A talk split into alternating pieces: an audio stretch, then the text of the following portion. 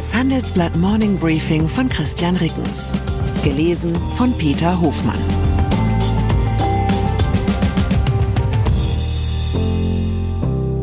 Guten Morgen allerseits. Heute ist Donnerstag, der 11. Januar 2024. Und das sind unsere Themen. Hans im Pech. Bürgerkette trennt sich nach rechtem Geheimtreffen von Gesellschafter. Bitcoin im Portfolio. Erster ETF auf die Kryptowährung könnte heute starten. Trennung im Unfrieden. Burda Vorstandschef Weiß muss gehen. Nach einer kurzen Unterbrechung geht es gleich weiter. Bleiben Sie dran. Die deutsche Wirtschaft steht vor neuen Herausforderungen.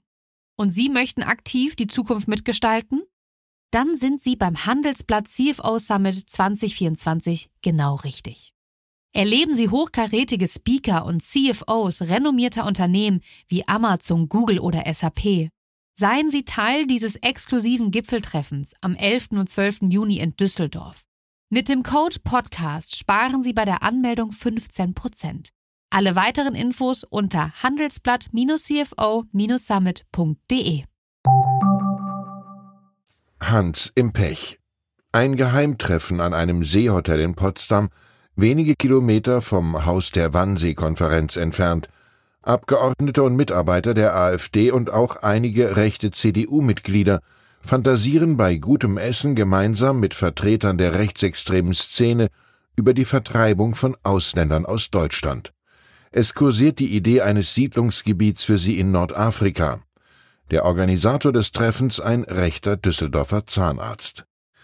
Was als Drehbuch für ein Fernsehspiel völlig überdreht wirken würde, hat sich nach Recherchen des Medienhauses Korrektiv im November tatsächlich zugetragen, und nur wenige Stunden nach der Korrektivveröffentlichung gibt es eine erste personelle Konsequenz.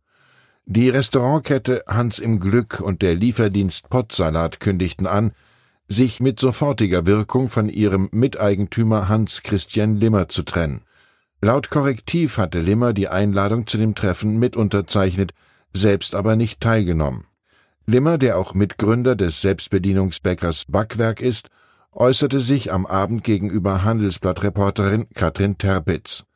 Er hätte zunächst einige Einladungen des Veranstalters unterschrieben, ohne sich vorher ausreichend mit den dort genannten Vortragenden beschäftigt zu haben. Nachdem er dies nachgeholt habe, habe er sich komplett aus dem Thema zurückgezogen. Über einige der beim Treffen offenbar erhobenen Forderungen sei er zutiefst bestürzt, so Limmer. Das beträfe insbesondere die Re-Immigration deutscher Staatsbürger. Bitcoin-ETF genehmigt. Gestern war es noch eine Falschmeldung, verbreitet über den gehackten Account der US-Börsenaufsicht SEC beim Online-Netzwerk X. Rund 24 Stunden später ist es Realität. Die SEC gab gestern nach US-Börsenschluss bekannt, dass sie börsengehandelte Fonds, sogenannte ETFs, zulassen wird, die den Kurs der Kryptowährung Bitcoin abbilden. Die ersten Bitcoin-ETFs könnten schon an diesem Donnerstag in den Handel starten. Damit können Amateuranleger nun problemlos auf die Bitcoin-Kursentwicklung wetten, ohne sich mit elektronischen Wallets, Kryptobörsen oder ähnlichen Feinheiten herumzuschlagen. Ob Anleger diese Chance auch nutzen sollten, ist natürlich eine ganz andere Frage. Bestechungsskandal bei SAP. Und noch eine Meldung von der US-Börsenaufsicht, allerdings mit brisantem Deutschlandbezug. Der Softwarekonzern SAP legt eine Auseinandersetzung mit der SEC und dem US-Justizministerium gegen Zahlung von mehr als 220 Millionen Dollar bei. Die Behörden hätten Vorwürfe geprüft, SAP habe unter anderem bei Geschäften in Südafrika und Indonesien Regierungsvertreter bestochen. Laut den US-Behörden erstreckten sich die mutmaßlichen Bestechungspraktiken über den Zeitraum von 2013 bis 2022. Tausende Arzneien nicht erhältlich. Der Medikamentenmangel in Deutschland ist offenbar dramatischer als angenommen. Zu dieser Einschätzung kommt die Bundesvereinigung deutscher Apothekerverbände. Die Engpässe gingen im Versorgungsalltag in den Apotheken weit über das hinaus, was offiziell gemeldet werde, warnt der Verband. Das Bundesinstitut für Arzneimittel und Medizinprodukte listet derzeit bei knapp 500 Medikamenten Lieferengpässe, ähnlich viele wie vor einem Jahr. Laut Thomas Preis, Vorstandsvorsitzender des Apothekerverbands Nordrhein, seien es in Wirklichkeit einige tausend Medikamente, die nicht zu bekommen seien. Denn in der Liste stünden nur verschreibungspflichtige Medikamente, rezeptfreie Mittel tauchten dort in der Regel nicht auf. Zudem seien Hersteller nicht verpflichtet, Lieferengpässe dort zu melden. Die Bundesvorsitzende des Hausärztinnen und Hausärzteverbandes, Nicola Bulinger-Göpfrath, bestätigt, die Hausarztpraxen kämpfen seit Wochen mit massiven Lieferengpässen bei vielen dringend notwendigen und weit verbreiteten Medikamenten. Vertreter der Pharmabranche machen für die Engpässe vor allem den Preisdruck bei patentfreien Medikamenten verantwortlich. Der lasse häufig ausländische Hersteller zum Zug kommen, die nicht ausreichend auf zuverlässige Lieferketten achteten. Burda Vorstandschef muss gehen. Wenn ein Topmanager seine Wirkungsstätte verlässt, dann geben sich alle Beteiligten meist viel Mühe, den Anschein einer einvernehmlichen Trennung zu erwecken. Umso erstaunlicher, wie unverblümt die Hubert Burda Media SE gestern den Abgang ihres Vorstandschefs Martin Weiß verkündete. Martin Weiß werde Burda verlassen, da sein Ausblick auf die Richtung und die Schritte der Weiterentwicklung des Konzerns mit dem des Verwaltungsrates nicht mehr deckungsgleich sei. Im Verwaltungsrat hat vor allem die Verlegerfamilie Burda das Sagen.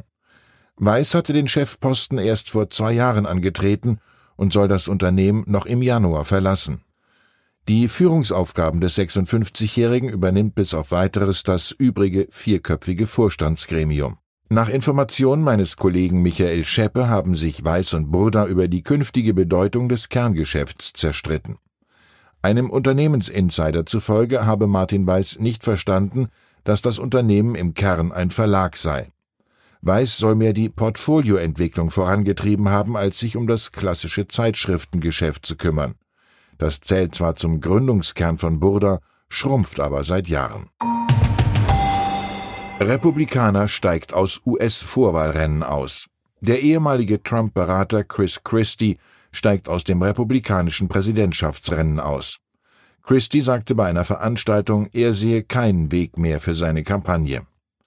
In einer landesweiten Umfrage hatte er zuletzt die Unterstützung von nur zwei Prozent der Republikaner.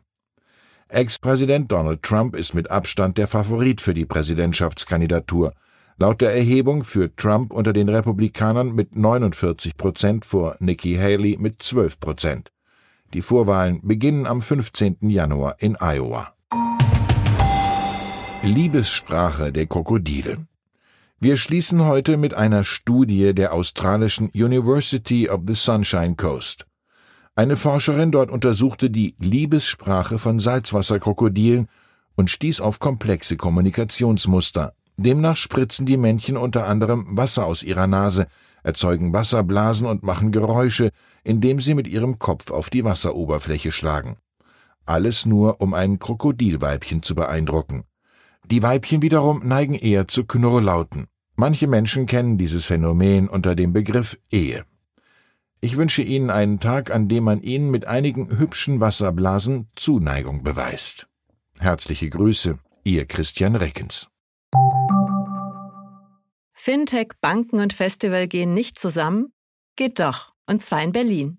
Am 24. und 25. April 2024 öffnet die Messe Berlin ihre Türen für die FIBE, das neue Fintech-Festival Europas.